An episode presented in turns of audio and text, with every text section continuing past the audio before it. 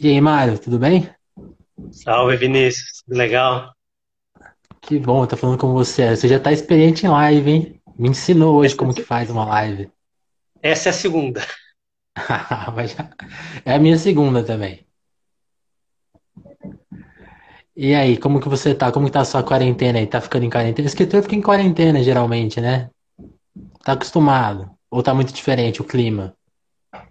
Cara, é o seguinte, eu trabalho fora de casa, né? Eu trabalho na Cinelândia, no centro do Rio, Uhum, então tá preso em casa, né? É, é muito diferente, né? Ainda mais sendo um, um isolamento, digamos, obrigatório, né? uhum. Então, é muito difícil, e não só por isso, né? Por todos os sentimentos envolvidos é, e os perigos envolvidos numa pandemia dessa natureza. Sim. preocupa só com a gente, mas com, com as pessoas que a gente ama. Então, está sendo um horror, né? Mas o meu dia é um trabalho solitário, trabalho de escritor, o trabalho de jornalista, de repórter, é um trabalho menos solitário, mas, de qualquer maneira, o meu dia a dia no centro do Rio, lá na Cinelândia, é, onde fica o meu escritório, a minha biblioteca, meu arquivo, é, eu trabalho sozinho. Então, é, um- é sim um trabalho é, muito solitário. Eu Solitário. tenho tido dessas ironias, né? Eu tenho Aham. tido em casa, quer dizer, a companhia da, da Fernanda, com quem eu sou casado, e ela é, é jornalista e está trabalhando 14 horas por dia na Tá cobertura da, da pandemia, né? Então, a gente divide a mesa da sala, então eu tô, tô com mais companhia, mas bom, não é qualquer companhia, do que no dia a dia solitário lá no centro da cidade. Entendi. Ô, Mário, o dia 6 de abril tem quais significados pra você? É, é o aniversário da Fernanda, né? Ela está fazendo aniversário hoje, eu faço amanhã. Ah, É, a é? gente a gente está junto há é, a gente tá junto há um quarto de século.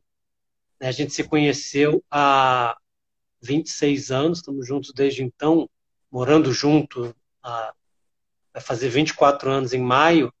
E o pessoal que entende aí, algumas pessoas que entendem de horóscopo diziam que não tinha como dar certo é, duas pessoas que em determinado momento, meia-noite de um dia, zero hora do outro dia, estavam fazendo aniversário, ainda mais com um signo que tem a fama de ser um signo de gente geniosa, né? Que é o signo de. Aham.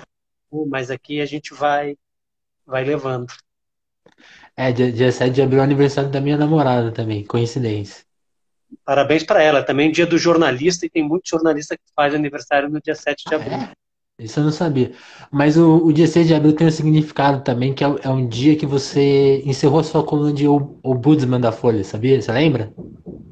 Não tinha a menor ideia. Eu sei Foi até te 6 de dizer um ano. Eu sei que é abril de 2008, mas não, não sabia, não me lembrava o dia. Foi um domingo, então, é isso. Foi. Foi, eu vi hoje, porque eu fui, fui querer ler as coisas que você escreveu naquela época, naquele ano. Eu acabei não conseguindo ler muita coisa porque o arquivo da Folha é muito difícil de ler e por algum motivo ele não indexou seu nome. Então, quando eu pesquiso os jornais de 2007 a 2008, não aparecem as colunas. Eu tenho que ir domingo a domingo. E eu acho que nem tinha saía em outros dias textos seus também, né? Não, era assim. é, eu fui só ombudsman da? Folha. As colunas é, no jornal impresso, elas saíam exclusivamente aos domingos. Mas o Ah, ombudsman tinha, então, é, e isso foi o motivo, na verdade, da minha saída do posto. é, o ombudsman fazia de segunda a sexta-feira uma crítica diária, cotidiana, sobre o desempenho jornalístico do jornal. E essa crítica ela era aberta no site da Folha na internet. sim. Então, qualquer pessoa, não precisava nem ser leitor da Folha, qualquer pessoa que se, interasse, se, se interessasse por questões eh, jornalísticas e do noticiário, ela tinha acesso a essa coluna.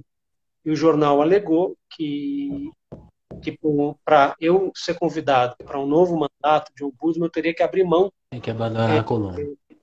da, da coluna eh, do acesso eh, livre a essa coluna diária, e eu considerei uma regressão na transparência do trabalho do ombudsman. O ombudsman é o defensor dos leitores, ele é um ouvidor contratado pela empresa mais para defender o, o, os interesses dos leitores, é, eu bom, não, não, aceitei, obviamente não. Teve alguém que aceitou e foi convidado para assumir o posto. Eu fui, na história dos ombudsman da Folha de São Paulo, eu fui o único para cuja continuidade ou renovação do mandato foi imposta uma condição. E como uhum. eu preferi, fiz a opção pela transparência, eu deixei de ser ombudsman e voltei a ser repórter do jornal. Sim.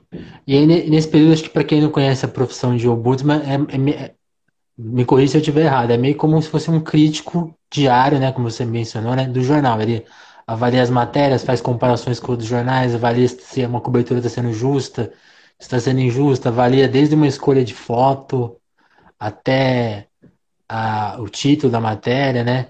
E aí eu, eu ia aproveitar essa sua experiência para justamente fazer uma avaliação, e acho que ainda mais no dia de hoje, uma avaliação dos jornais é muito é, importante, né? Por exemplo, hoje mesmo na Folha, onde você trabalhou como ombudsman, a gente tem um artigo do Osmar Terra, cotado aí para ser talvez o novo ministro da Saúde, e um artigo onde ele tem uma postura negacionista, né? Cientificamente. Eu queria saber muito a sua avaliação aí, e, e aí talvez nem precisa ser esse caso específico da Folha, mas como você está lendo a imprensa que coloca no papel de opinadores pessoas que negam ciência ou negam certos valores que são dados como certos, né?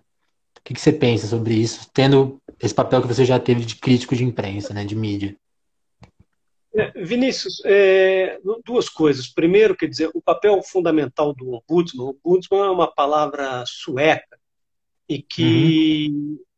no, na, na, na, tradução mais, é, digamos, tradicional, consagrada, seria um ouvidor, ou seja, a função principal do ombudsman, no caso da Folha, é representar, ser um ouvidor dos leitores, é, intermediar a relação do leitor com a redação, ou seja, cobrar respostas, transmitir críticas, transmitir elogios, é, transmitir sugestões e cobrar respostas, sobretudo as críticas. E outra dizer, tarefa também importante é o, o ele, fa, é, ele faz uma crítica no jornal é, aos domingos, tratando de temas do jornalismo, que pode se concentrar na Folha ou não, e uhum.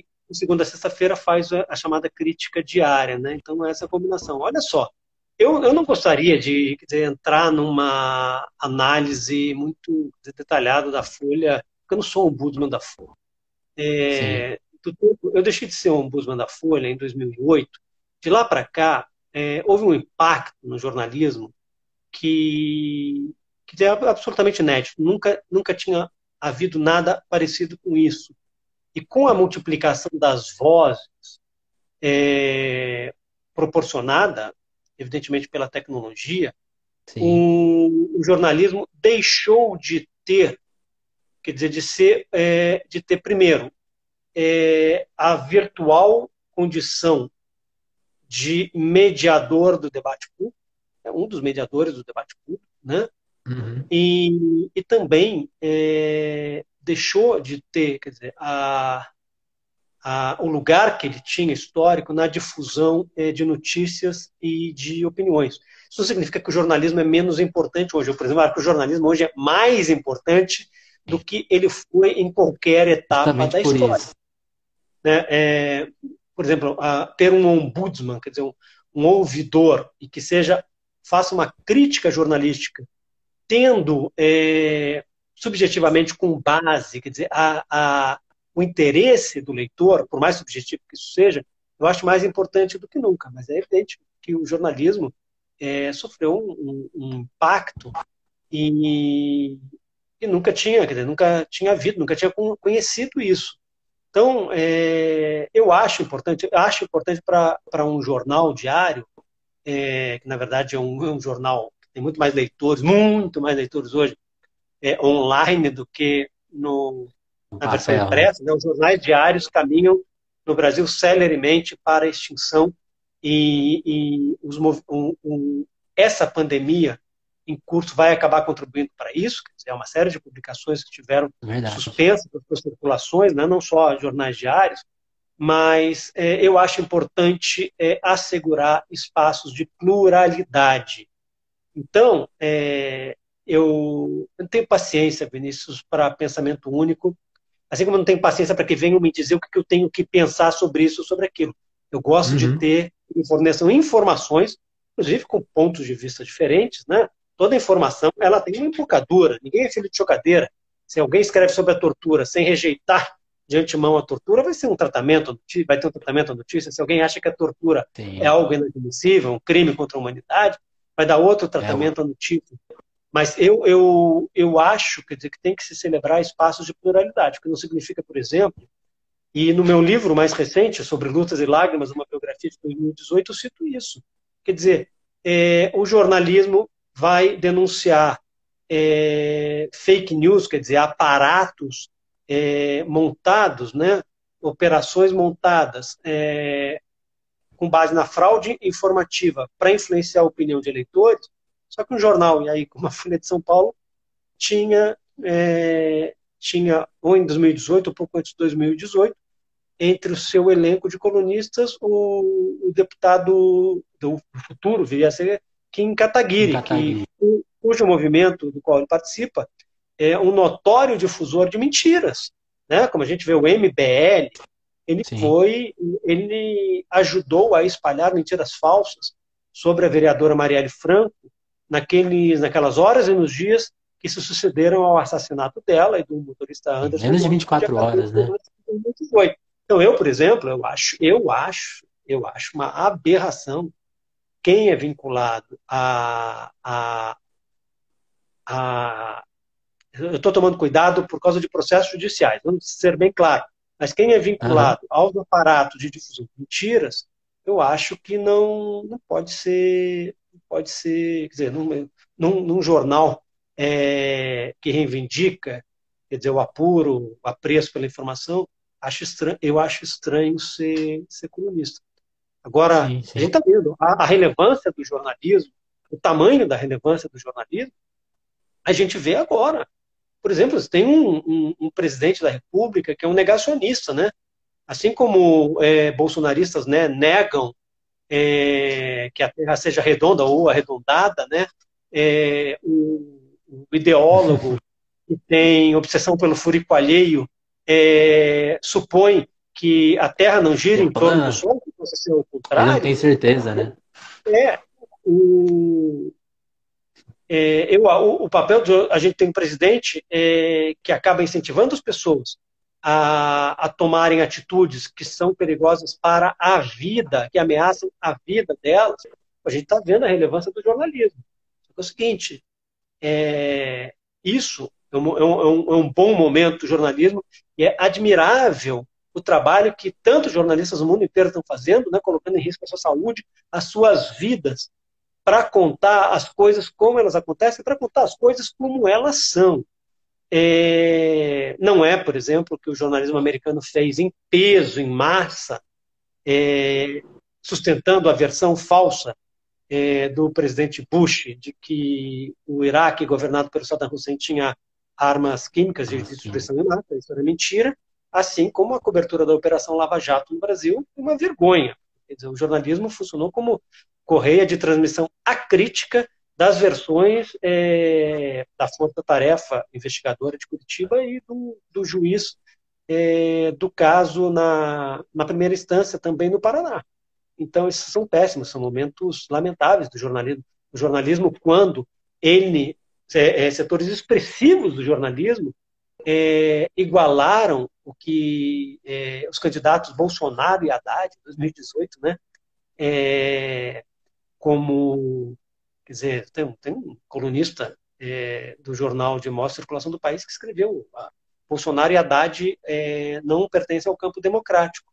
Então, esse tipo de gente contribuiu sim para que o Bolsonaro chegasse ao governo, contribuiu e eu acho é cúmplice, é cúmplice historicamente falando de tudo que está acontecendo aí. Desculpa, sim. Vinícius, falo muito, né, cara? Fica à vontade para me cortar. Não, eu, eu, eu fico à vontade para falar quando você quiser. E, e na live, como tem um delayzinho, é muito ruim ficar cortando. Então, vou deixar você falar, fica à vontade. Mas eu acho que é, é boa essa diferença que você fez, porque uma coisa que. Aí, como, voltando, é como eu não consegui ler. Ah, olha o flamenguista revelado aí. Como se tivesse escondido, né? Mas tudo bem. Mas, Mário, o uma coisa que. Como eu não consegui ler todas as suas colunas, né? Li algumas.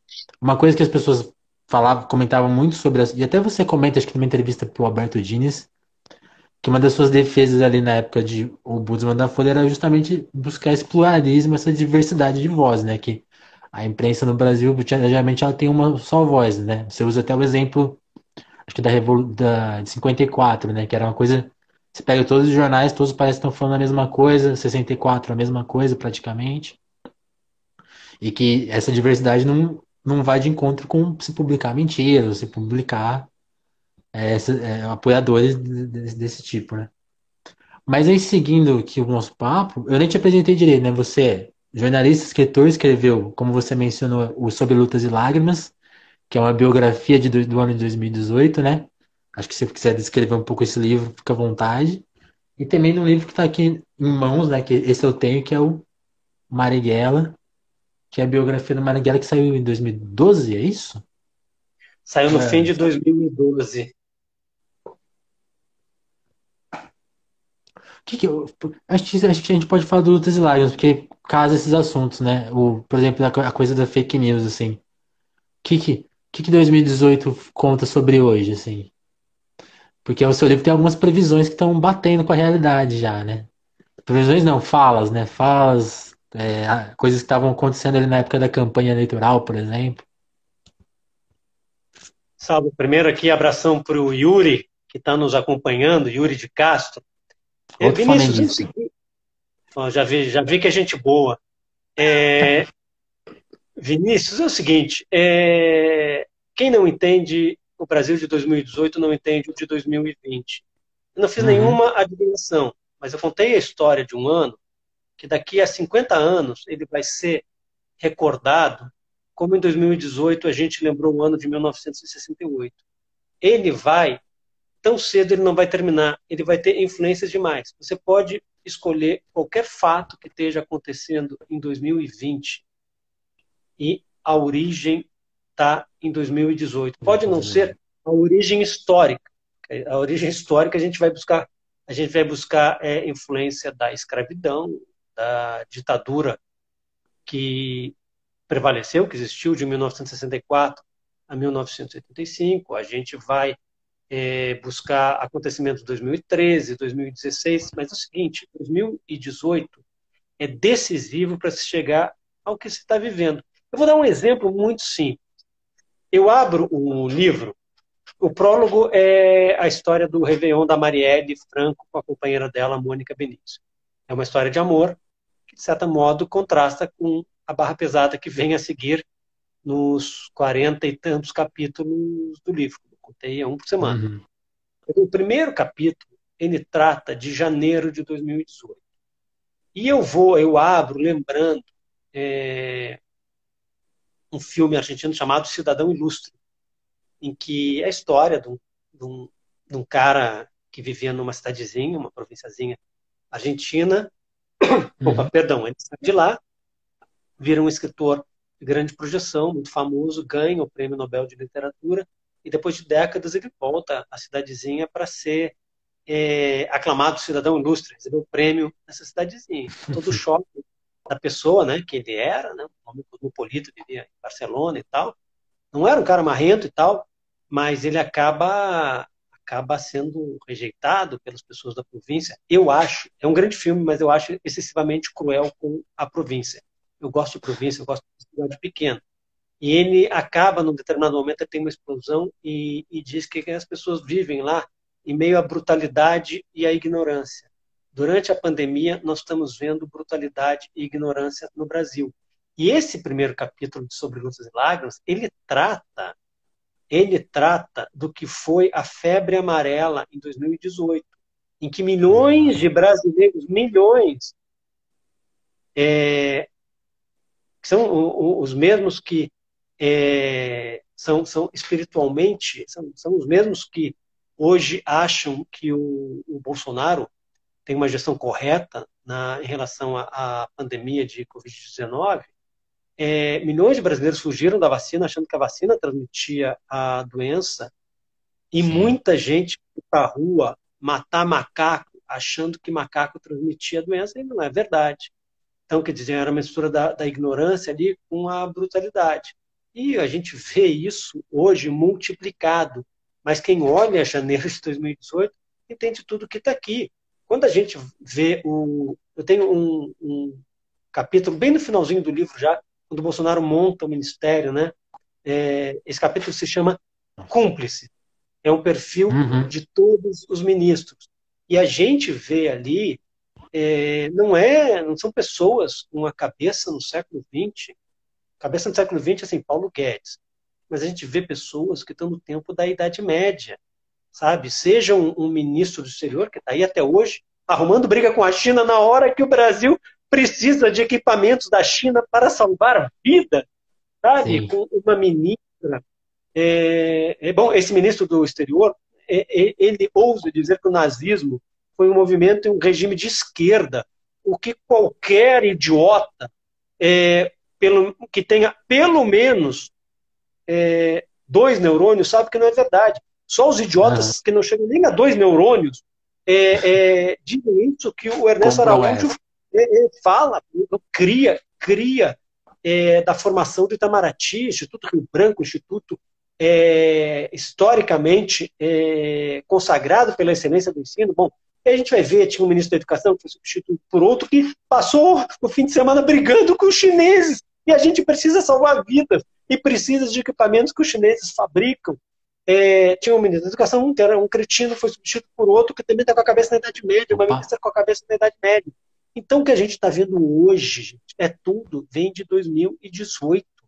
E essa gente chega ao governo e é anunciada depois da vitória é, eleitoral do Bolsonaro é, em outubro de 2018. Ou seja, é, sobre Lutas e Lágrimas, é, uma biografia de 2018, é um livro, sobretudo, é, a respeito de quem confrontou o obscurantismo e, nem, e não de quem apoiou e patrocinou o obscurantismo. E eu chamo de biografia porque eu adoto o conceito de ano personagem, né? um ano que vai influenciar o Brasil por muito tempo. Imagina, tem, tem árvores na floresta amazônica que nunca mais, é, provavelmente, é, nunca mais vão poder ser, não adianta replantar. É, pela destruição do solo, né? Seguinte à, à retirada de, de tantas árvores lá para transformar em pasto ou, outras coisas. Então, sim, sim. É, é, isso. 2018 é, dá em 2020. Como eu digo, a gente, na verdade, é, o pesadelo começa ali, a gente continua o pesadelo. 2019 continua e 2020 a gente chega. Então você pode dizer que, é, bom, a pandemia, como diz o próprio nome, ela é, é mundial, só pode ser, não, não seria uma pandemia, mas não existe um governante tão irresponsável com a vida alheia no planeta inteiro como Sim. o Bolsonaro. A gente, tá, a gente tá com o pior, né? E aí, quando eu falei de trechos do livro que meio que, que adiantam a história, tem, tem um que você destacou no Twitter esses dias que eu achei que é, é até difícil falar, mas quando você destaca ali o, aquela entrevista que o Bolsonaro fala, ah, tem que matar 30 mil, é meio bizarro a gente pensar que talvez ele alcance esse número, né? É um projeto mesmo, né? É, ele falou, não botei, não tem nada na boca do Bolsonaro, né? Aquela sim, uma declaração sim. dele da década de 90, em que ele diz que é a favor da tortura como instrumento de combate a adversários políticos, que ele disse que se chegasse ao governo, a primeira coisa que ele faria seria dar um golpe. Eu não estou interpretando, ele usou a palavra golpe, né? Ele fecharia o Congresso e que teria que começar fazendo o que chama de, ele chama de regime militar, na verdade é ditadura, é, não, não fez, e o pior é que fez, é, matou muita gente, matou pelo menos centenas de pessoas, é, ele disse que mataria 30 mil, a começar pelo então presidente da República, Fernando Henrique Cardoso. Ou seja, ele que falou em matar 30 mil, ele que falou. E essa política do governo brasileiro para a pandemia, ela é covarde, sobretudo com os brasileiros mais vulneráveis, mais pobres, mais desassistidos. O Brasil é um dos dez países mais desiguais do mundo. o Brasil foi o último país do Ocidente a abolir formalmente a escravidão. Uhum. O Brasil, o país da elite mais egoísta do mundo. Então, foi o Bolsonaro que falou em matar 30 mil.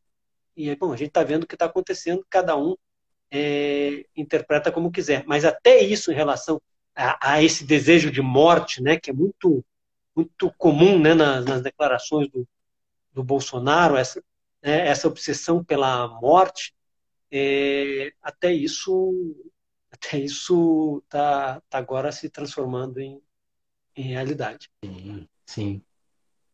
Agora, uma, mudando um pouco de assunto, falar do seu outro livro, falar do Marighella. Primeiro eu queria falar, eu queria saber um pouco sobre os seus arquivos do Marighella, porque a gente tem um, um novo livro que saiu aqui, que é esse aqui, ó.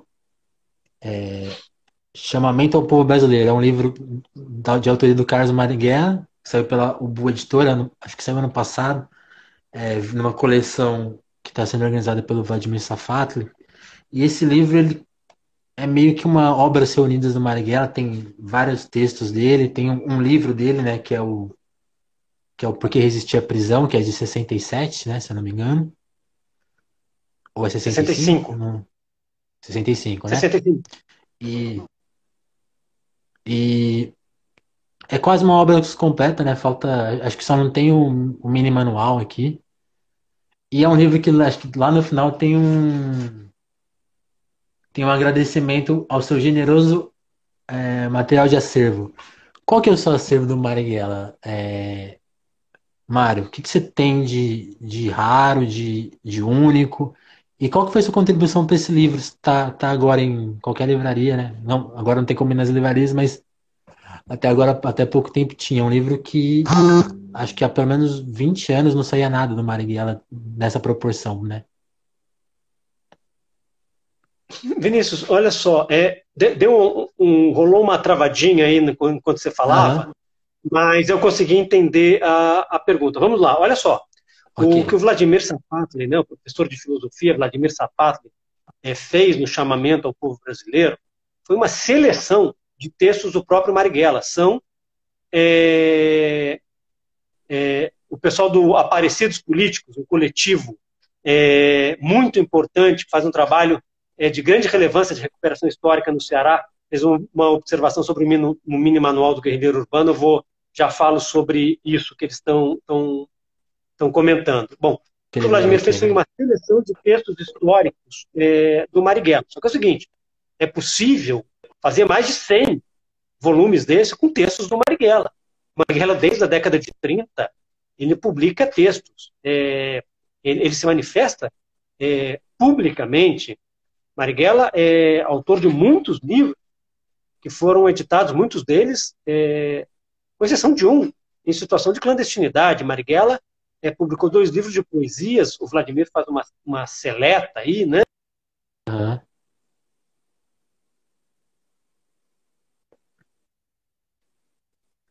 Tem uma escapada aqui. Opa!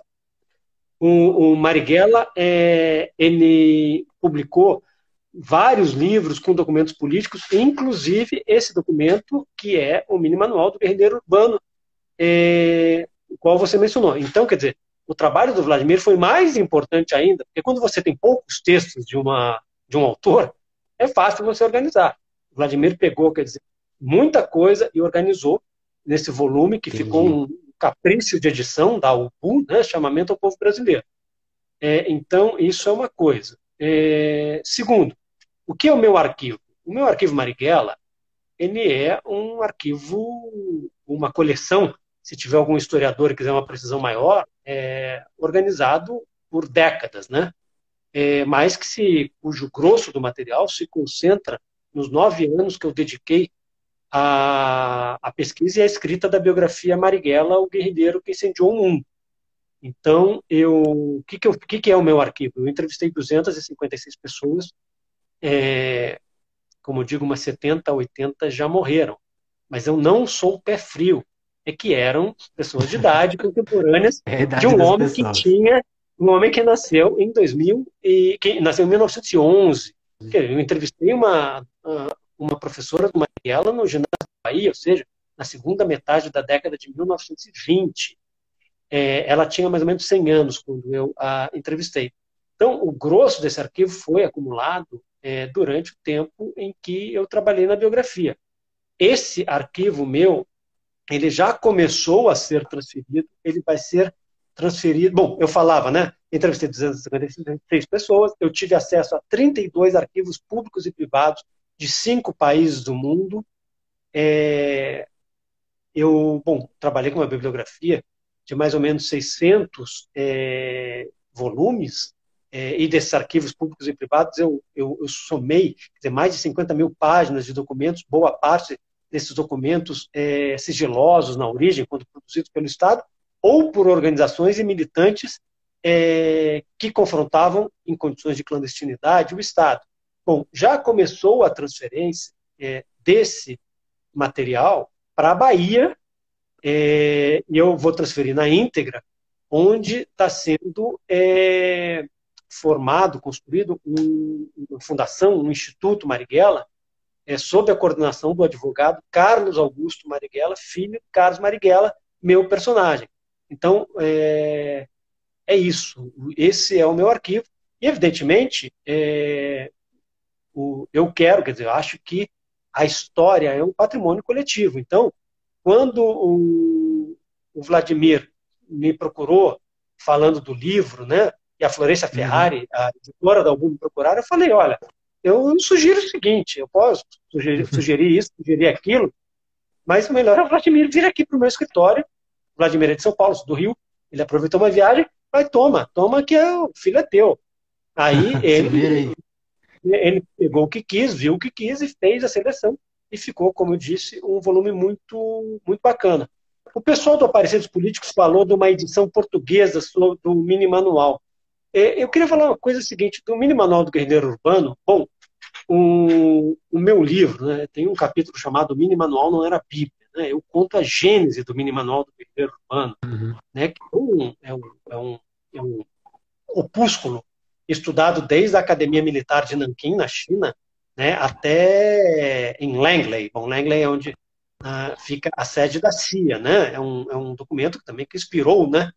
É por isso o, o, o guerrilheiro que incendiou o mundo, né? Que inspirou é, movimentos é, contestações revolucionários no planeta inteiro. E só que o que eu observei é que você tem que tomar muito cuidado com certas edições em livro, é, principalmente antigas do mini manual. É, não digo essa portuguesa, eu tenho essa portuguesa também, depois vi umas no Brasil, porque é, eu, pelo menos uma edição bem antiga, ainda da década de 80, é, não sei se houve circulação comercial dela, na verdade, era tão complicado achar um mini manual do guerrilheiro urbano que o pessoal fez uma tradução é, da tradução para o exterior, quer dizer, verteu depois para o Brasil. Então. E aí tem um monte de besteira. Digo, como, eu digo, é, como eu digo, pessoal que, muitas vezes pesquisadores, né, falam do mini manual, então eu digo, ó, sempre sugiro, olha, dá uma. É, pega aqui, o pessoal pega Sherlock e tal, no, no mini manual é, que foi é, escrito, publicado pelo Marighella, mimeografado. Eu, e eu agora não vou arriscar o mês se é junho ou julho de 1969, é, porque é o que ele escreveu. E é o mini manual que saiu do Brasil pela primeira vez para ir para o exterior é, levado por uma revolucionária, uma dirigente da Ação Libertadora Nacional, chamada Zilda Paula Xavier Pereira. Cada página do mini manual datilografado é, em espaço 1, nas antigas máquinas de escrever, grudadas em páginas uhum. de revistas semanais do passado. Ou eu conto essa história, como é que foi para fora, é, o, que, que, é, na verdade, o mini manual, o, o que, que o Marighella se inspirou e tal. É, e, bom, e, e sugiro, quem quiser conhecer, é óbvio que eu, como biógrafo, eu não, não tem um capítulo em que o Marighella não fale pela voz dele na biografia que eu escrevi. Assim como falam também os antagonistas do Marighella. Seja os antagonistas é, governos, polícia, seja é, companheiros e camaradas dele que na esquerda que, com quem ele divergia.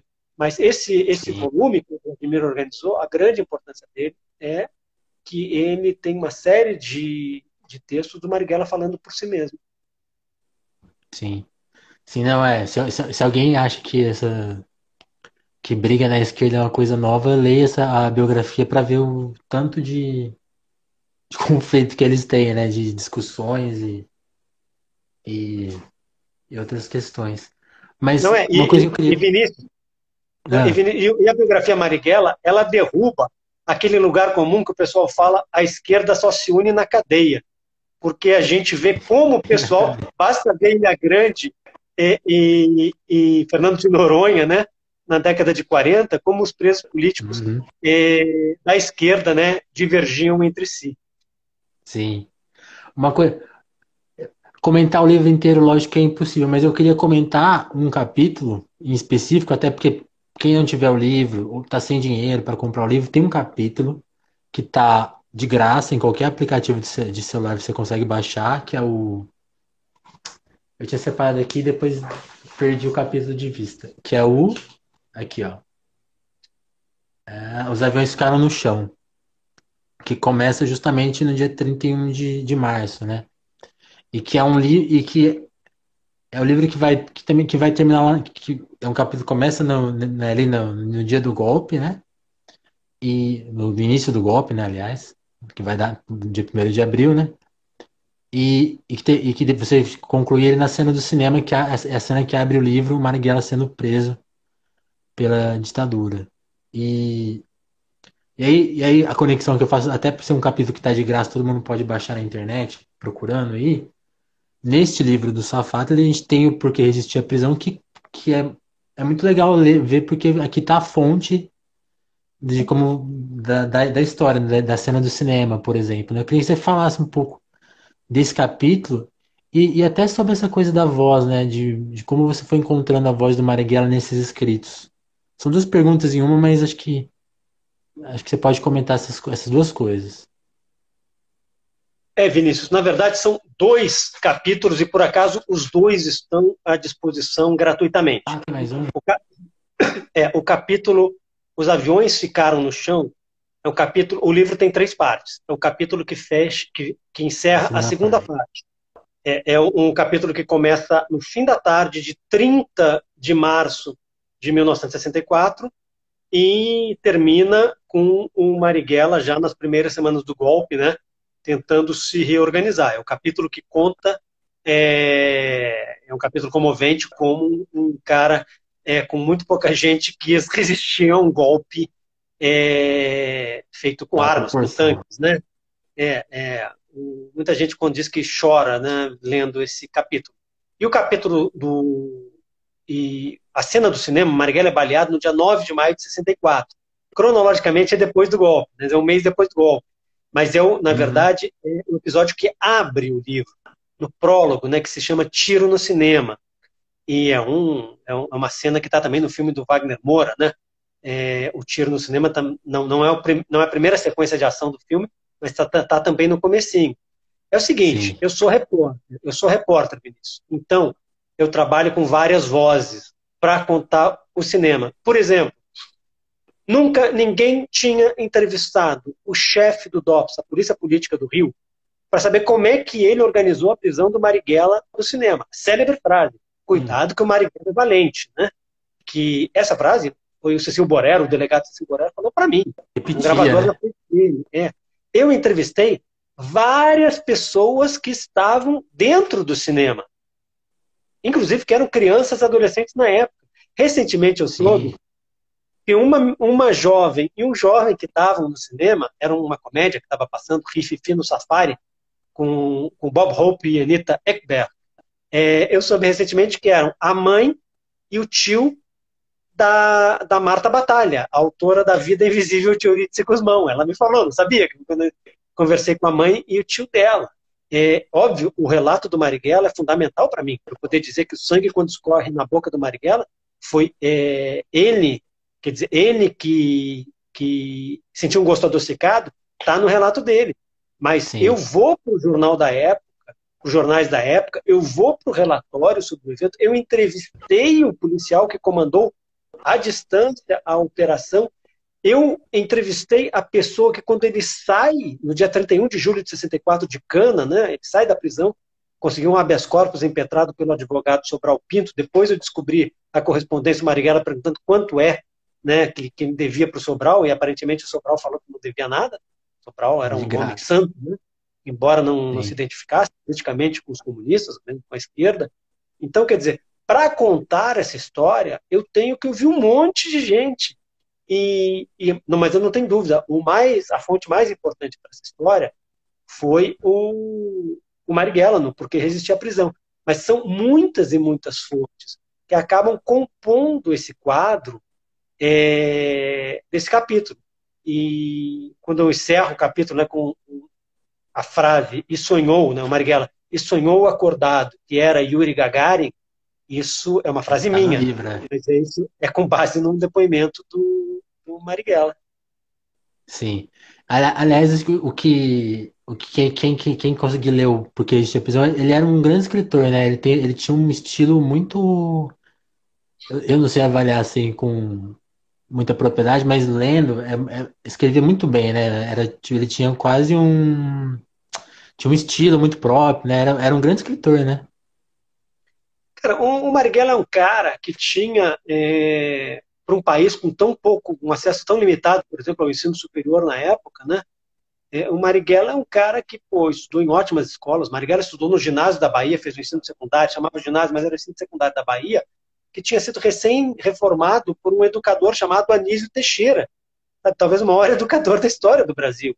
Marighella uhum. foi, chegou à universidade, inclusive eu faço o perfil é, por raça, cor, de quem conseguia chegar ao ensino superior na Bahia, ali no começo dos anos 30, né, na década de 30. Marighella chega à faculdade de engenharia, que faculdade que ele larga no, no meio por causa das perseguições políticas, e aí ele vem para o Rio. É, mais ou menos ali em outubro, início de novembro de 1935. É, e Marighella, quer dizer, ele escreveram um cara muito combativo, mas uma marca dos escritos dele é que ele era um cara muito, ele era um, um, um cara muito criativo, né? Então tinha certas, certa capacidade de síntese. Quando ele diz, né, o brasileiro está diante de um dilema, né? É, não, o resiste, quer dizer, é, o não resiste ao golpe, e, e agora me falta a palavra que ele diz, é, esse é, é de um livro de 65, é, ele, ele, quer dizer, ele era ele tinha uma capacidade de síntese que tem a ver com a capacidade que ele tinha do que se chamava na época de agite próprio, né, de agitação e propaganda. Né? Ele uhum. era um craque nisso, nos capítulos que eu conto como ele foi deputado constituinte em 1946, deputado federal em 46, 47, até o início de 48, é, isso fica muito claro. E, e, o que eu mais gosto, quer dizer, o que eu acho mais criativo do Marighella é, são os poemas dele de juventude, né? Marighella era um cara muito engraçado, né? É, ele tinha um professor é, que tinha vários nomes de, de imperadores romanos, quatro, cinco nomes, e pires no final, né? Aí tem um poemete dele que é muito engraçado, né? Como é que é? contra este pire, seu mano, diz um verme, contra este lente, seu mano, lente é professor, se falava lente na época, o professor era o lente, contra este lente, seu mano, diz um verme, não te atires, é todo o império romano ressuscitado num pires, porque o Pires era o sobrenome do cara, né? O Marighella, o, o, em 32, 1932, ele é preso pela primeira vez, e faz um poema contra o interventor da Bahia, Juraci Magalhães. O interventor era um governador nomeado pelo presidente da República. O presidente não tinha sido Sim. eleito por ninguém, governador por ninguém, então eram ditadores. E, e um poema tão engraçado, é, a partir de um, de, um, de um, poema do Castro Alves, que o governador mandou, ameaçou, é, o interventor na Bahia prometeu triturar os ossos do Marighella. Depois estariam juntos, ambos, na Constituinte de 1946. O Juraci Magalhães viria a ser o primeiro presidente da, da Petrobras, um personagem importantíssimo da, da história do Brasil. Interessante. Ó, me da, Vinícius, me lembrei da palavra. Ele escreve em 65. O brasileiro está diante de um dilema. Ou ele se conforma com a ordem estabelecida em 1 de abril, é, ou ele vai à luta. Mais ou menos esse conteúdo. E aí ele faz uma frase que é que vale para vários momentos da vida da gente. Né? Ele diz: o conformismo é a morte. Né? É, é uma grande sacada. Né? Sim, sim. É, não, e, e o, quem escreve os prefácios da, da, edição de 94 do livro é ninguém mais, ninguém menos que Antônio Cândido e Jorge Amado, né? E aí eu queria até aproveitar isso para fazer uma pergunta para você. Eu estava tentando fazer, estava ouvindo uma, é, uma entrevista sua que você menciona, né? Que o acho que o Gilberto Gil tem uma música que cita o Marighella e o Gilberto Gil falou para você que não era proposital, sei, depois, acho que você pode até contar essa história pra gente. Eu estava dando uma pesquisada em algumas coisas e, por exemplo, em 2013, 2012, 2013, a gente tem duas canções que são meio lançadas na mesma época por dois artistas bem diferentes, que é o Mano Brown e o Caetano Veloso, que cantam o Marighella, né? O, o Racionais lançou Mil Faces de um Homem Leal, que é uma música que encerra uma, uma das biogra um documentário sobre o Marighella, que é uma música que o Mano Brown fala um pouco da história do Marighella da perspectiva dele, o Caetano fez uma música que é Os Comunistas, acho que é o título, e que é uma música sobre os, os comunistas que na avaliação dele e que em larga medida também conta boa parte da biografia do Marighella, fala da mãe dele, fala do pai, fala da, da, da prisão e da, e da morte. São duas canções. Aí eu queria saber da, da sua pesquisa, onde mais o Marighella aparece? E aí, porque é uma coisa que eu tô, tô, tô indo atrás agora. Depois que o, o Mano Brown citou ele, você tem um grande número de músicas lançadas posteriormente que citam o, o Marighella como um herói de resistência. É, isso começa a aparecer justamente depois dessa música do Mano Brown. Eu queria saber, na sua pesquisa, onde, que ele, onde ele aparecia antes, assim, em termos culturais, seja música, literatura, e se você identifica também essa recuperação dele como essa figura histórica de resistência para pessoas que talvez que não tenham pegado aquele momento histórico exatamente, que não tenham nem ligação com a esquerda, talvez. Onde, onde está a figura histórica na, do Marighella na cultura brasileira, assim? Vinícius, como eu conto na biografia, quer dizer, os laços do Marighella e da organização que ele comandava, junto com o jornalista Joaquim Câmara Ferreira, a Ação Libertadora Nacional, maior grupo guerrilheiro que combateu a ditadura, é, eles tinham muitos laços na cultura brasileira, tinham vínculos com gente da música, gente da, da literatura, gente do cinema, né?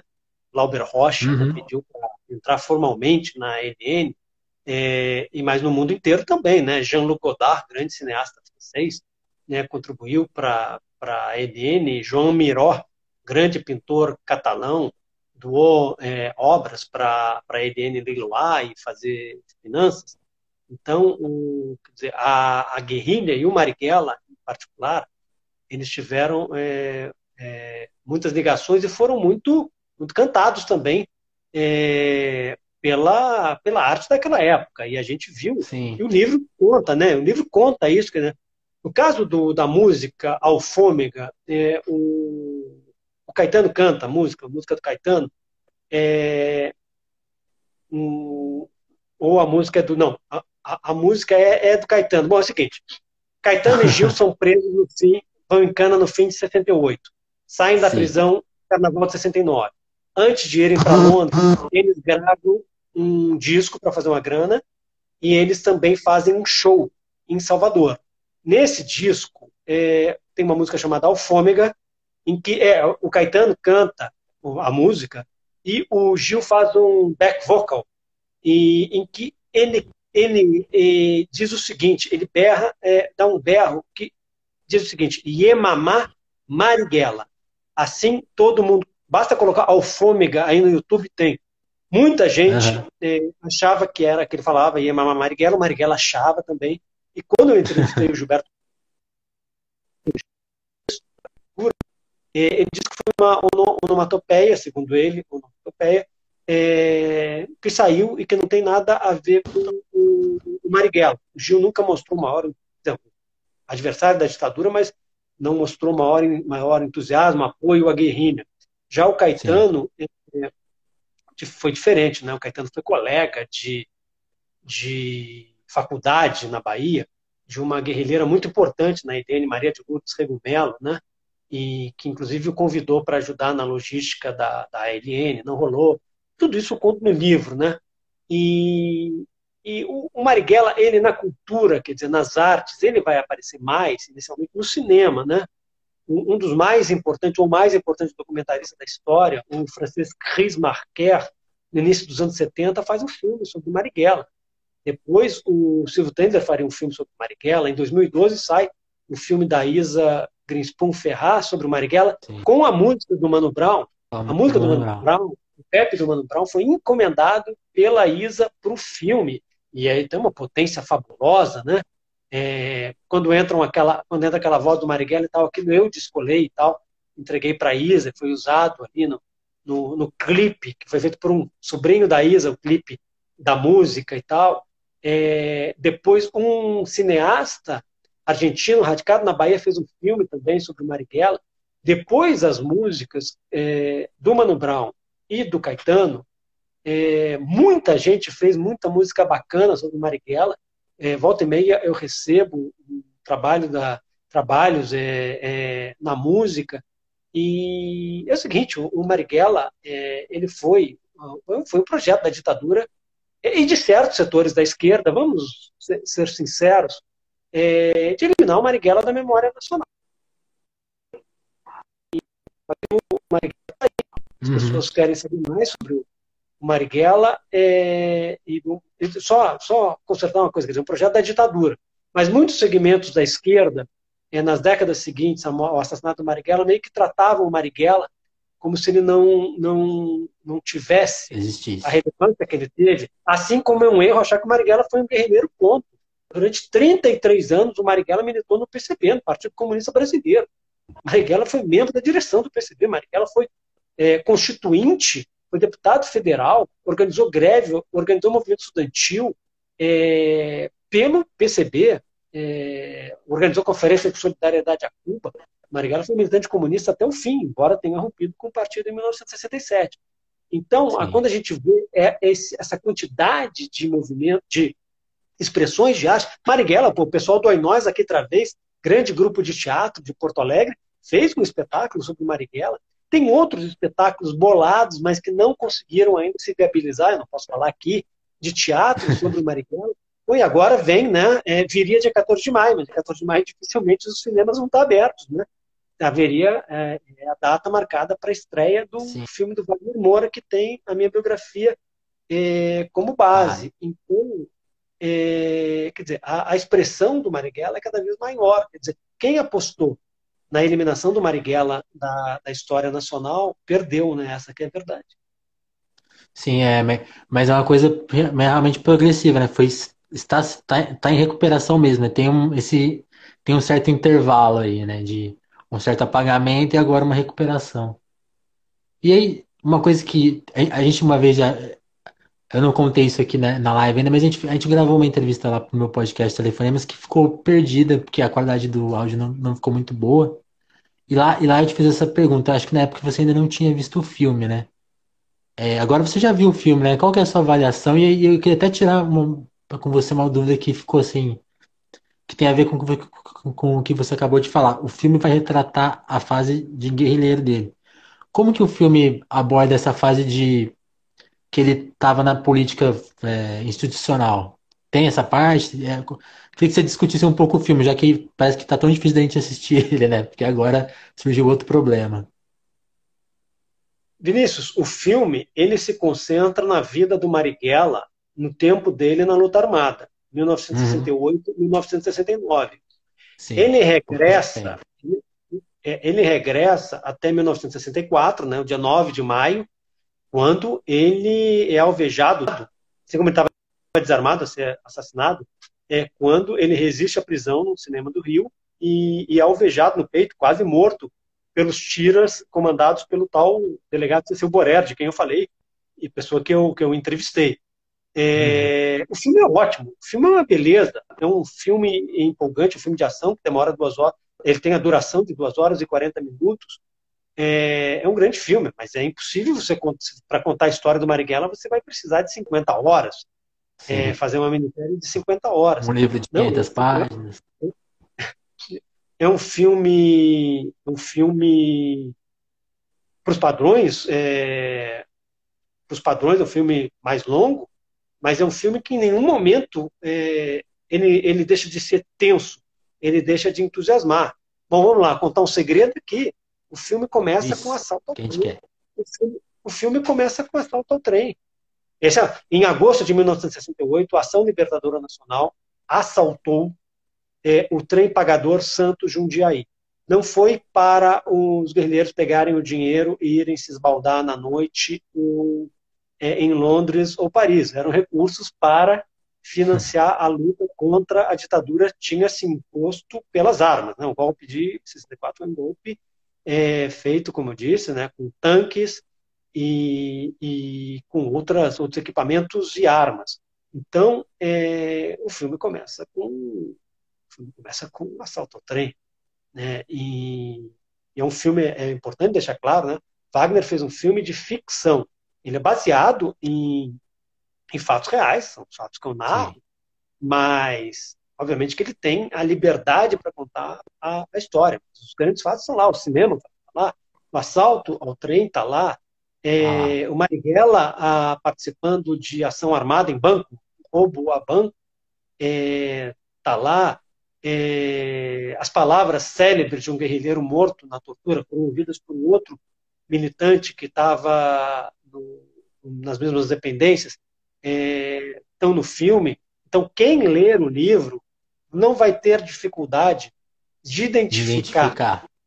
A, os personagens, é, embora, com exceção é, do Marighella e de mais dois personagens, é, ninguém use é, o nome é, do personagem histórico. Aliás, o pessoal que faz os guerrilheiros fez questão de usar os seus próprios nomes. Né? O Jorge Paz, ele é o guerrilheiro Jorge. O Humberto Carrão, é, o Sandro da novela que foi interrompida agora das nove, o Humberto se chama Humberto.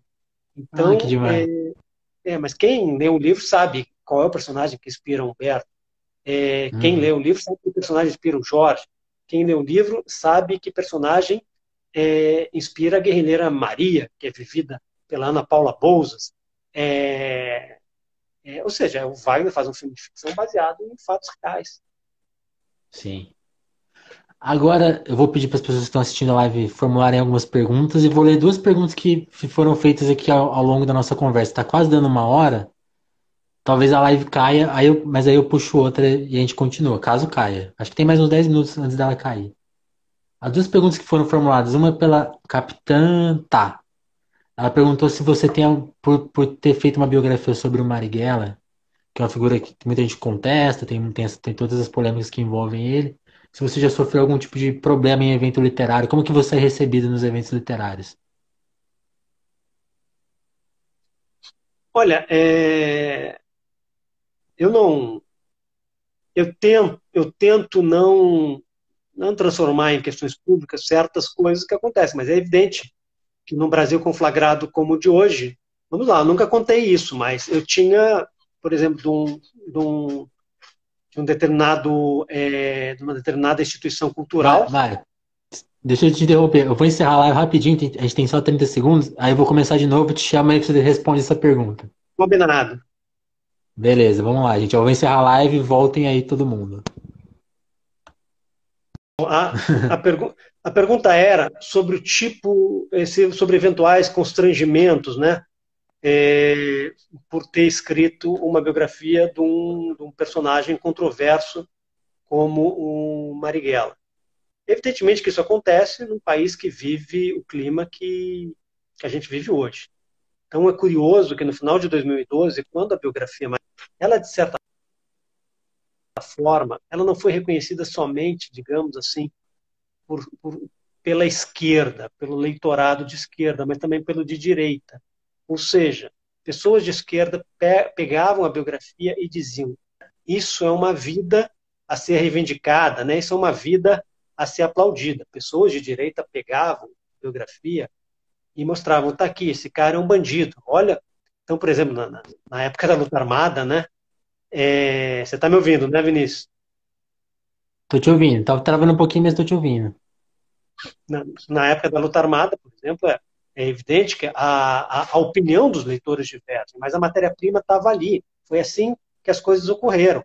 Foi isso que o Marighella fez, disse, na medida do que foi possível contar, ele sentiu e ele pensou. Hoje, a barra é muito diferente. Por exemplo, no, no segundo semestre do ano passado, uma instituição cultural de grande importância no país tinha me convidado para fazer uma palestra sobre a biografia Marighella, para falar mais como ela foi é, elaborada, né, como ela foi pesquisada, como ela foi é, concebida, né, escrita, e às vésperas dizer, do anúncio do, do evento, o evento foi cancelado porque o pessoal disse, ó, Marighella não dá. Então, mas eu sou peixe, eu sou peixe pequeno nisso, porque quem mais sofreu até agora com, com a, a intolerância no curso no país foi o filme do Wagner. Porque o filme Marighella era para ter estreado no ano passado. Ano passado. Ele foi, alvo, ele foi alvo de uma série de ações, de decisões, de intimidações, de constrangimentos, de dificuldades, que na prática configuram censura. Eu posso falar sobre isso se quiserem mais elementos. Mas é, esse é o país de hoje, porque as pessoas têm dificuldade de entender o seguinte: ninguém é obrigado a, a gostar do Marighella, nem a não gostar dele sabe? Mas é uma história, história do Brasil, sabe? É, tem gente que se identifica com os bandeirantes, tem gente que não se identifica com os bandeirantes, é. tem gente tem, tem gente que, que se identifica com o zumbi dos palmares, é, e tem gente é, que discute se o zumbi existiu. É, você não vai apagar, você pode achar Carnaval do Rio de 2019. A Mangueira, né, é, dizia que não veio do céu nem das mãos de Isabel, né? Abolição, né? Enquanto a Vila Isabel dizia na, na Avenida os herdeiros de Isabel. Os fatos são os mesmos, mas a, a interpretação é absolutamente diferente. Então, no caso do Marighella, é, esse ambiente do fim de 2012, ele morreu. Quer dizer, a intransigência, a intolerância e o avanço do extremismo de direita, fascistoide mesmo, né? vamos usar as palavras é, que têm sido usadas, é, fizeram que, que, o nome Marighella né, provocasse urticária nas pessoas. O livro que eu escrevi consta ser o volume bio, biográfico mais premiado da história do Brasil. Recebeu seis prêmios. Isso não existiria se ele fosse é, um livro que fosse um panfleto, só de um, um panfleto político defendendo um segmento X ou Y. Só que é o seguinte: eu contei as coisas como elas aconteceram. E houve, de fato, certa historiografia oficial é, tentou eliminar as pegadas do Marighella da vida do país. Eu não me identifico com Marighella em muitas coisas, e me identifico com outras.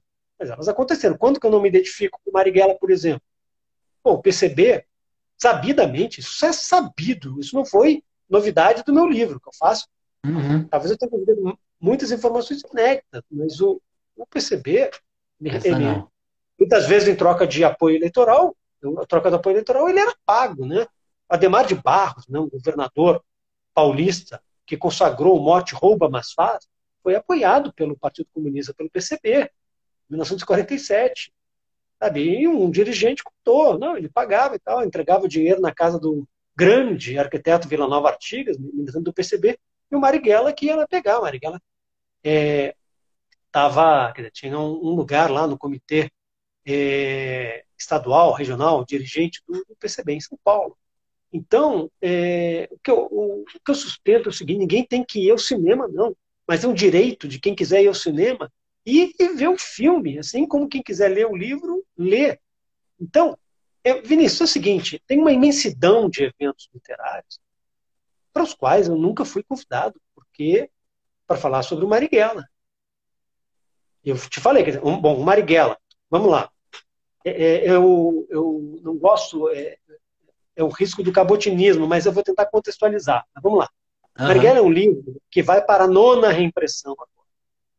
Quer dizer, graças à generosidade do público, dos leitores, ele é um sucesso. É um sucesso de crítica também. Como eu falei, um livro recebeu seis prêmios. Eu tive a imensa honra de ter o livro sido a base, a inspiração do filme do Wagner. Com uma equipe maravilhosa. O que é o elenco, o que é a equipe técnica do filme do Wagner.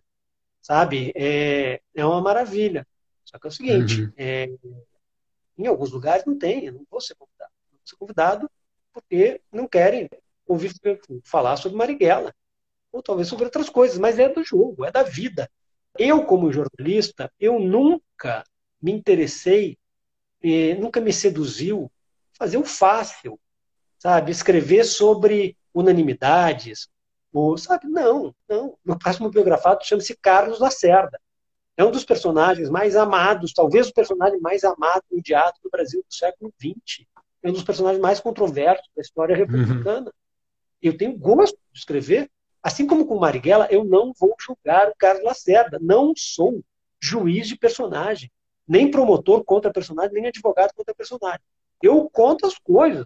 Cabe a cada leitor formar o seu próprio juízo. E eu tento contar, evidentemente, da maneira Isso. mais prazerosa, encantadora possível, né? Mas o juízo, a opinião, ela é do leitor. Boa, boa.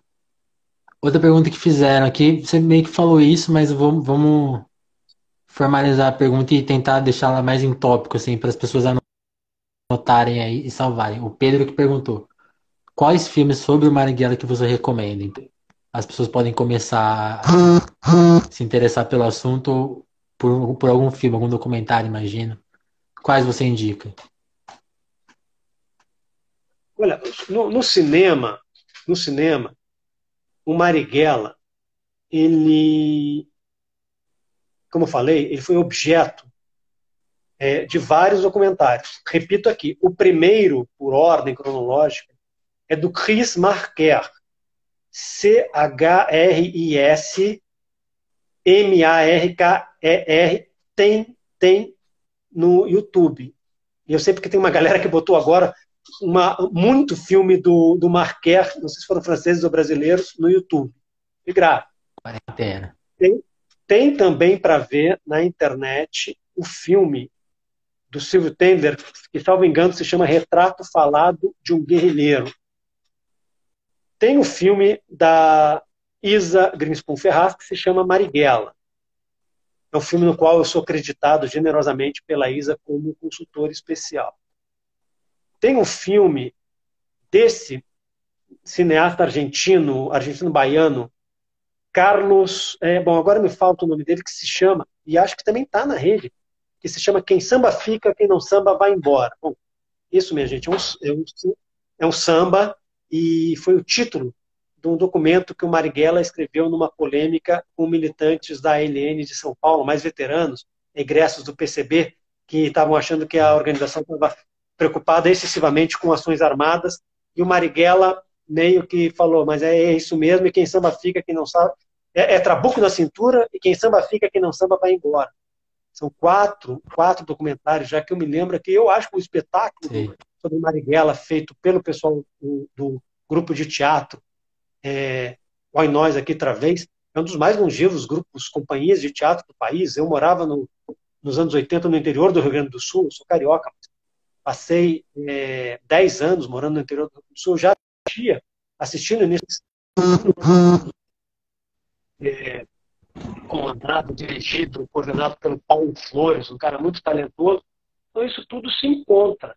É, é, então são, são são fragmentos do, do Marighella, mas é evidente que quem passou nove anos investigando a vida do Marighella teve condições de contar não apenas mais, mas teve condições de descobrir uma infinidade de coisas do Marighella, é, como, por exemplo, que o Marighella morreu desarmado. Ele foi fusilado por ao menos 28, 29 policiais na Alameda Casa Branca fuzilaram um homem desarmado. Mas, é, bom, uma infinidade, são centenas de novidades, mas eu tive, eu tive muito tempo para atrapalhar. Eu sou, eu sou um repórter, né? eu não sou um opinionista, é, sou um repórter. Sim, sim. Eu sou obrigado a saber fazer, que é apurar informação, sou um escritor, né? tento contar isso da maneira mais é, saborosa e ao mesmo tempo criteriosa, rigorosa possível.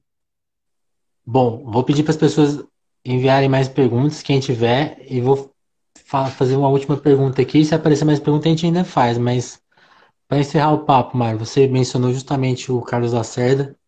Naquela nossa entrevista perdida, você falou muito sobre o que você anda fazendo sobre esse livro. Então, vou te repetir a pergunta aqui para a gente ouvir, para a gente registrar, né? Há quanto tempo você já está nesse livro do Lacerda? E o que, que vem por aí? E até, mais importante, quando que vem por aí? Como, como está o andamento desse livro? Tem uma coisa que você já mencionou, tem muita coisa inédita, né? Tem uma, por exemplo, uma coisa que você não vai contar aqui que eu já sei é que você no livro vai revelar o que de fato aconteceu no aquele famoso atentado ao Lacerda. Bom, fala aí um pouco sobre como está a sua pesquisa e seu trabalho nesse livro. Em que fase do livro você está? Já está escrevendo as coisas, já está apurando? Como que está?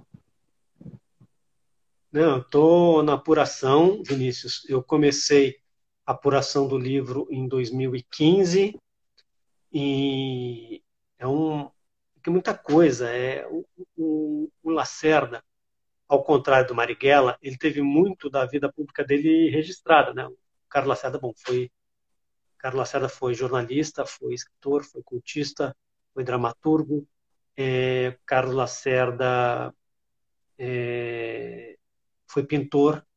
Carlos Lacerda foi compositor, fez letra de música, junto com Jorge Amado na letra, é, melodia de Dorival Caymmi. É, o Carlos Lacerda foi um, homem de ideias, um homem que marcou o século Vejam só as conexões, né? Só dos Estados Unidos são 1.400 documentos citando Carlos Lacerda. Dá dezenas de milhares de, de, de, páginas. de páginas e assim de outros países também. É, no Brasil, muita coisa, quer dizer, é muita, muita, muita, muita, muita novidade. A impressão, às vezes, que eu tenho Carlos Lacerda, é, essa é uma convicção já. O Carlos Lacerda que eu conheço hoje não é o Carlos Lacerda sobre quem se contou a história. Para quem não conhece a história do Carlos Lacerda, ele foi vereador no Rio, foi deputado federal, mais votado do país duas vezes. É, ele foi governador da Guanabara. Guanabara era o que hoje é o município do Rio, mas é, foi um estado. É, ele começou a vida, é, não começa, mas ele ganha projeção nacional como militante vinculado ao Partido Comunista e vai, nos anos 50, ser um dos, dos símbolos, né, um dos principais arautos da direita brasileira. Ele apoia o golpe de Estado. O golpe. E depois, logo depois, meses depois, ele passa para a oposição e vai se aliar no movimento chamado Frente Ampla ao próprio PCB, que era clandestino, Partido Comunista, ao ex-presidente Juscelino Kubitschek e ao ex-presidente João Goulart. Ele tinha sido um opositor muito duro em relação aos dois, que bom, tinham reagido à altura. Né? O Carlos Lacerda acaba, em 1968, preso e tendo os direitos políticos cassados. Bom, e assim ele vive no ostracismo político é, até 1977. Tem muita coisa. É, o, a, a vida dele vai ser contada em dois volumes. Um primeiro vai do nascimento, um pouco antes do nascimento, 1914 até 1961, quando há a crise da renúncia do, do presidente Jânio Quadros, e o segundo vai até a morte dele. O primeiro a biografia vai ser publicada pela das Letras. O primeiro volume vai, deve sair, vai sair no final de 2021 e o segundo volume no final de 2022. Carlos Lacerda dá muito trabalho. Para mim, ele dá mais trabalho hoje do que deu no passado para os antagonistas. Ele é um grande personagem e eu acho que uma das eu penso muito nisso, né? É, tanto quanto Marighella, um personagem espetacular, como Marighella, mas há uma diferença entre ambos, que não faz um ser pior e um ser melhor do que o outro como personagem. Eu me preocupo como uhum. personagem, né? personagem de relato jornalístico e literário. É, é, que o Marighella, na primeira metade da década de 30, ele embica para a esquerda e até o fim da vida ele segue aí. Claro, com aquelas guinadas típicas do PCB, mais para a esquerda, mais para a direita e tal, mas é, essa é a história do Marighella, a história do militante revolucionário, militante de esquerda, militante comunista. E o Carlos Lacerda não tem a história linear. Ele é sempre Carlos Lacerda. Alguém observou, é, certa vez, que mesmo quando estava no centro, o Carlos Lacerda era um extremista. E, e é isso, ele vai, volta e, e ele tinha, dizer, os adversários, não, os inimigos, chamavam a atenção porque diziam ser a falta de coerência dele o Carlos Lacerda dizia o seguinte: olha, é, se eu tenho uma ideia, alguém vem com uma ideia melhor, o caminho é um mundo de ideia. Eu não sou burro. E, e assim, é, era um, é um argumento é, forte, pode, pode se convencer por ele ou não, né? Mas, bom, é Sim. é isso. É, nessa quarentena aqui, é, Carlos Lacerda está me dando muito trabalho. Eu imagino, como que está fazendo, por exemplo, o, você falou uma coisa muito curiosa da, da diferença entre os dois. Enquanto um, era clandestino, o outro era um homem público muito presente, né? Por exemplo, o Lacerda escrevia em jornal Então tem colunas diárias, tem tipo. Imagina que tem muito texto para você ler. Você, tem, você vai tentar ler tudo? É possível? É impossível? Não, tudo ninguém, tudo ninguém lê, Vinícius. Não existe isso. Você tenta ler tudo. Eu tento ler tudo. Mas é óbvio que eu não vou conseguir ler tudo. Alguma coisa há de se ter perdido. Então, é óbvio que eu vibro quando eu acho exemplo, uma coluna que não saiu, que era para sair na tarde de 20, fim da manhã de 24 de agosto de 1954, que ele desistiu de publicar porque o irmão falou não, ela é radical demais e não saiu. Horas antes o presidente Getúlio Vargas se matou. Ele era o grande antagonista público do, do presidente Getúlio Vargas, ex-ditador, né? Ex-ditador cuja política tinha botado Lacerda várias vezes em cana, né? Lacerda era militante de esquerda. Então, quando você acha um documento desse, pô, você vibra, né? Pô, achei um documento desse, pô, obviamente que ele tem, você dá um peso para ele. O objetivo é ler tudo. Mas é óbvio que um homem que está escrevendo todo dia no jornal, você sabe por onde ele anda e tal. Mas, no caso do Lacerda, o mais, não dele, mas o mais prazeroso é descobrir o que está por trás das manifestações públicas, o que era a vida dele, né? É, por isso, quer dizer, um, é, é diferente. O Marighella, porque quando eu falo, é, o pessoal pergunta qual é a maior dificuldade para contar a história do Marighella? Aí eu falo, é combinada. Por quê? Certa historiografia, como eu disse, tentou apagar o Marighella da memória nacional, só que ele passou a vida inteira tentando eliminar as próprias pegadas. Ele mesmo. Não é. fosse paranoico, a história mostrou para escapar de prisão, de tortura, de morte. Então, é muito difícil. O Carlos Lacerda tem muito registro. O Carlos Lacerda, com 21 anos, ele é um militante da Aliança, Liberta... Aliança Nacional Libertadora, ANL, que era um grande movimento, uma frente popular, um movimento de massas, é, era um, um militante jovem de maior projeção no país. Então, eu sei de que evento ele participou, eu sei é, o que ele falou, eu tenho as fotos. O Marighella era mais difícil, quando o Marighella era deputado era mais fácil. Eu tenho os discursos do Marighella na Câmara, né? mas o Carlos Lacerda tem essa overdose informativa. E um dos grandes perigos, eu vivi isso com o Marighella, uma das grandes ameaças ao escritor, ao narrador, é a seguinte: ele ser soterrado pela apuração monumental. Se quiser contar tudo, a conta de tudo, não tem como. Vai ficar, vai ficar, não, vai ficar um negócio chatíssimo, vai ficar um relatório, um negócio enfadonho, que só tarado por história vai ler. Então, eu tenho que fazer Tentei fazer o Marighella para tentar fazer o Lacerda, que tem uma narrativa é, como se fosse um romance. Só que tem uma diferença fundamental. Tudo ali é tem fonte. Né? Nada, nada foi inventado. O Marighella tem 2.560 notas sobre fontes no final. Eu não encho o saco de ninguém com aqueles numerozinhos, é referência, nota de rodapé, respeito muito é, o pessoal da academia, Marighella, o grosso da, boa uma parcela expressiva da bibliografia é produção acadêmica, mas eu ponho no final. E, para te dizer a verdade, é, não sei se eu já vi algum outro livro com 2.560 notas sobre fontes, mas eu tento contar a história. E é gozado, uma, uma outra vez eu já vi alguém dizendo, não, ele, ele contou a história do Marighella de forma romanceada. O livro tem 2.560 notas sobre fontes. Eu prefiro interpretar assim, o sujeito achou que o livro é bem escrito, né? Exatamente, e, é. E agora, bom, o Lacerda são dois volumes, né? É muito trabalho pela frente. Imagino. Não, e é muito, muito legal. por exemplo, a minha experiência, justamente, como a gente não tem. A gente lê o livro, mas não tem acesso a todas as suas fontes, né? As entrevistas, mas mesmo os documentos. Por isso que foi muito legal ler o Porquê Resistir à Prisão e, e ver o quanto você foi fiel ao que está escrito aqui, por exemplo. Então, é, é muito legal essa experiência. O pessoal não mandou mais pergunta, então, eu vou te agradecer, Mário, pela participação. A gente ficou mais de uma hora aqui conversando. Te agradecer muito pela participação. O Rodrigo aqui escreveu, né? Saudades das, das colunas do Mário na Folha. Acho que quem quiser te encontrar agora te encontra mais no Twitter, né? Não vai, você está mais ocupado escrevendo livro, né? Cara, é, eu tenho eu tenho perfil no Twitter, no Instagram e uma página no Facebook, é o que eu tenho, mas o, o trabalho na, o trabalho, o, Carlos, o trabalho que o Carlos Lacerda me dá, ele, ele ocupa boa, boa parte do, do meu tempo. Boa, Mário. Te agradecer então mais uma vez, brigadão.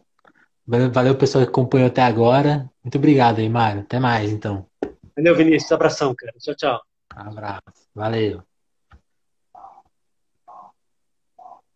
Vou encerrar aqui.